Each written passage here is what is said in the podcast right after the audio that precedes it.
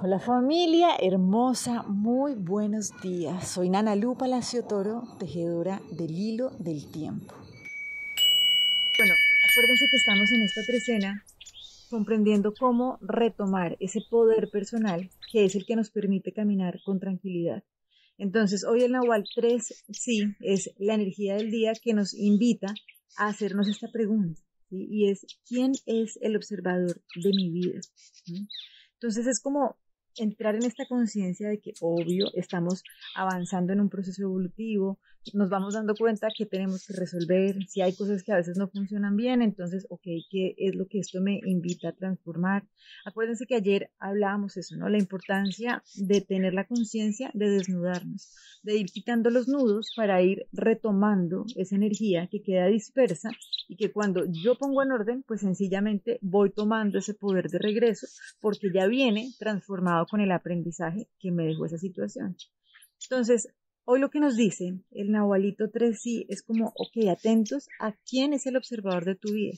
Entonces, cuando yo soy el observador de mi vida y no me paro desde el juicio, desde creer que yo soy una persona buena o soy una persona mala, sino sencillamente de comprender que yo soy un ser de luz que está cada vez avanzando más hacia cumplir ese propósito de recordar quién es, entonces es cuando puedo mirar con tranquilidad mi vida como si estuviera en un teatro, ¿cierto? Es como, ok, veo que ese actor hace determinado acto, pero yo no voy a ir a pegarle porque no me gustó lo que hizo, sino que sencillamente estoy observando. Eso significa que me estoy observando a mí, ¿sí? tanto en mis actos como también a través de las otras personas. Acuérdense que todo lo que nos rodea a nosotros nos está reflejando algo de nosotros. Entonces, es aprender a mirar. ¿sí? Necesitamos aprender a volvernos buenos observadores de nuestra vida, tanto en mirar nuestros comportamientos y también mirar lo que reflejamos a través de las otras personas. Porque también sucede como la otra manera de observar, que es realmente permitir, o sea, no yo tomar mi poder y observarme a mí y poner en orden lo que tengo que poner en orden, sino estar en una dinámica constantemente como si tuviera rabo de paja, como se dice en Colombia, es como que me están observando, me están juzgando, ¿no? Dios juzgará. Eh, o sentir que en general, digamos que se traduce en eso, ¿no? Creer que tenemos que hacer algo para ser alguien, ¿no? Es como para que a través de cuando los otros me observen, me validen, me acepten y entonces yo en ese momento sea alguien. Entonces miren que son dos caminos muy distintos, ¿sí? Un camino es el del ego cuando yo tengo que hacer algo para ser alguien porque alguien me va a venir a validar, o el otro camino, el primero del que hablábamos es el de la conciencia, donde uno entiende que yo no tengo que hacer nada para ser nadie porque yo ya soy. Lo único que necesito es aprender a observar sin engancharme esa situación que me está generando un malestar, porque acuérdense que hace siete días recordábamos que cualquier mentira que no se ordena se convierte en una ley. Entonces es cuando terminamos rigiéndonos por leyes que realmente no son las que gobiernan al ser de luz que somos, sino que están gobernando a ese personaje limitado que por eso experimenta la vida como algo muy doloroso. Entonces aquí la invitación es aprender a observarnos, ¿sí? ¿Cómo? Sin engancharnos. Lo que sea que suceda, ¿sí? En nuestras relaciones, en nosotros, es para poder vernos. Acuérdense que lo que hemos hablado tanto, nosotros no somos ni eso, ni ese brillo, ni esa oscuridad, sino que a través de ese brillo y esa oscuridad nos estamos conociendo a nosotros mismos.